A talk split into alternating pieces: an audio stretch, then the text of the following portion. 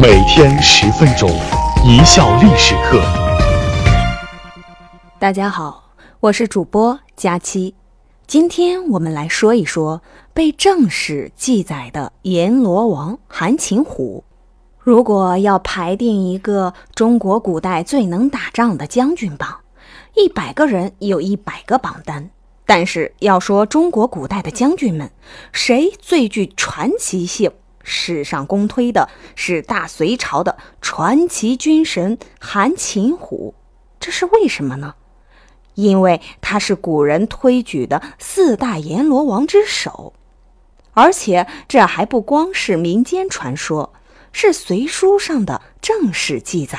韩擒虎应该算是官方认可的阎罗王。为什么说韩擒虎是天生的战神呢？身上又发生过怎样的让人津津乐道的传奇呢？韩擒虎本名韩擒豹，因为十三岁时打过一头猛虎，所以改名叫韩擒虎。韩擒虎是将门之后，他的父亲叫韩雄，是北周的大将。在隋书中，韩擒虎叫韩擒。既没有虎字，也没有豹字，为什么？因为《隋书》是唐朝房玄龄编的，而唐人对于皇帝及皇帝的先祖是有忌讳的。李世民有个先祖叫李虎，所以写《隋书》时，韩擒虎的“虎”字便被省略了。而李世民管韩擒虎叫韩擒武，以武代虎，倒也颇带阳刚之气。既然能打虎擒豹，想象中也是个身大力不亏的人。实在其容貌魁岸，有雄杰之表，本身就长出了一副英雄本色的模样。不止长得好，而且韩擒虎好学，性好书，经史百家皆略之大旨，少慷慨，以胆略见称。从史书对他的记载来看，韩擒虎是个全才，既长相魁梧高大，又仗义疏财，既武艺高强，又胆大心细，而且精通谋略，一副好口才。这么优秀的人才，还是个官二代，其前途可想而知。北周太祖宇文泰非常欣赏韩擒虎，让儿子们主动跟他交往。并且重用他。人物基本情况说清楚了，我们就来说说韩擒虎的四大传奇。传奇一：一个人搞定了三万人。前面说过，韩擒虎最初是北周的将军，而当时与北周并立的还有强大的北齐。即便是在北齐灭亡之前，国力也是远胜北周的。而北齐将领中最能打的。也是北周最为惧怕的，就是大将独孤永业。这个独孤永业还曾经大败过北周武帝宇文邕。此时间，北周与北齐正打得不可开交。独孤永业率领三万兵马镇守洛州金庸城，北周军队连番攻打都被击败。关键时刻，韩擒虎挺身而出，他单人独骑闯齐营。愣是通过摆事实、讲道理，把独孤永业给劝降了，兵不血刃拿下了洛州金庸城，为北周顺利灭齐扫清了最大的一个障碍。传奇二：五百人灭陈国。开皇八年（公元588年），隋文帝杨坚派二儿子杨广为帅，发动灭陈之战，大军两万人，韩擒虎为先锋。趁着杨广、贺若弼等人带着大军跟陈国主力死磕的空档，韩擒虎只身率领五百铁骑出庐江，游横江口。出其不意，夜渡长江天堑。陈军守将还在醉梦中，便被韩擒虎生俘。韩擒虎一举攻下采石，半日攻破姑苏，紧接着又夺取了新林。江南百姓听说韩擒虎来了，惊惧不已，都到军门拜见他，一睹这位神人的风采，昼夜川流不断。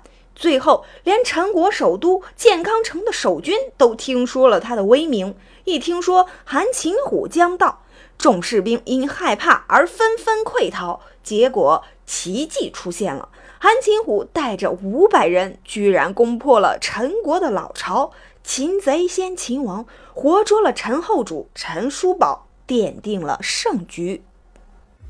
为什么说唐朝名将李靖是被韩擒虎培养出来的传奇呢？《隋书》是如何记载韩擒虎投胎转世当阎罗王的呢？韩擒虎内战上有勇有谋，同时他还是个外战高手。隋朝的主要边患是北方的突厥。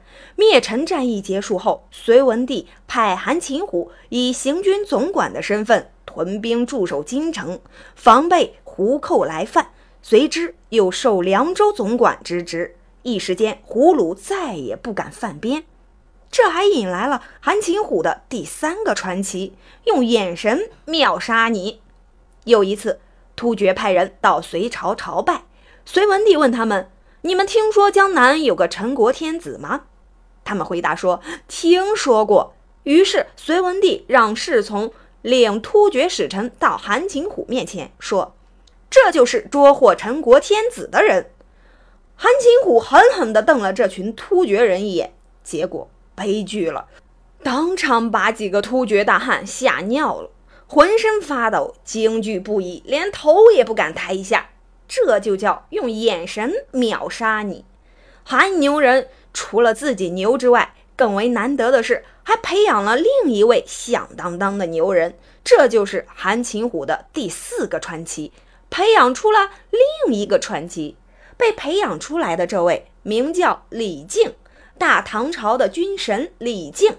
李靖的武艺兵法从哪里来的？传自韩擒虎，因为李靖是韩擒虎的亲外甥，而且韩擒虎这位亲娘舅非常看重这个外甥，着意培养他。韩擒虎的培养方法很特别，他把自己当成靶子，让李靖练习射箭枪法，让李靖射自己或用枪挑掉自己头上的铜钱，稍有不慎便要了舅舅的老命了。在韩擒虎的压力下，李靖的进步神速。不管是武艺还是兵法，远远的超过韩擒虎。韩擒虎对于外甥青出于蓝而胜于蓝，非常高兴。李靖竟也当仁不让。韩擒虎曾经说过：“可与之讨论孙武、吴起之术的人，也只有我外甥李靖了。”李靖不负舅舅的期望，完成了北破胡虏、西定青海的外战功勋。同时，兵法著作等身，弟子名将无数，出将入相，一生荣宠。死后还被老百姓神化为托塔李天王，就是哪吒的爹。对于传奇人物，大家是舍不得让他轻易的去死的，就是要死也要死的惊天动地。韩擒虎就做到了，不仅是惊天动地，简直是惊动了鬼神。《隋书》是这样记载他投胎转世当阎罗王的：韩擒虎病重临死前夕，邻居老太太看见他的家门口仪仗极为盛大，队伍浩浩荡荡，同王宫一样。老妇人感到奇怪，便问那些士卒。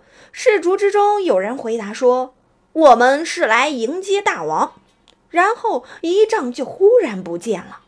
还有个人病得非常厉害，恍恍惚惚的，径自走到韩擒虎家里，说是要拜见大王。韩府的人问他要见哪位大王，那人不由自主地回答说：“阎罗王。”韩擒虎的手下侍从认为那人胡说八道，想打他，被韩擒虎制止了。我生前做到了上柱国。死后能做阎罗王，这很好了。几天后，韩擒虎便病死了。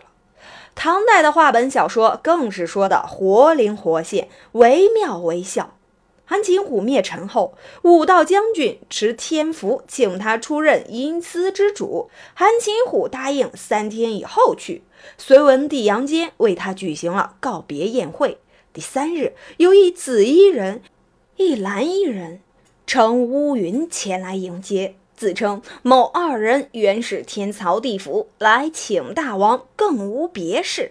于是，韩擒虎辞别朝廷君臣和家小，赴阴间当阎罗王去了。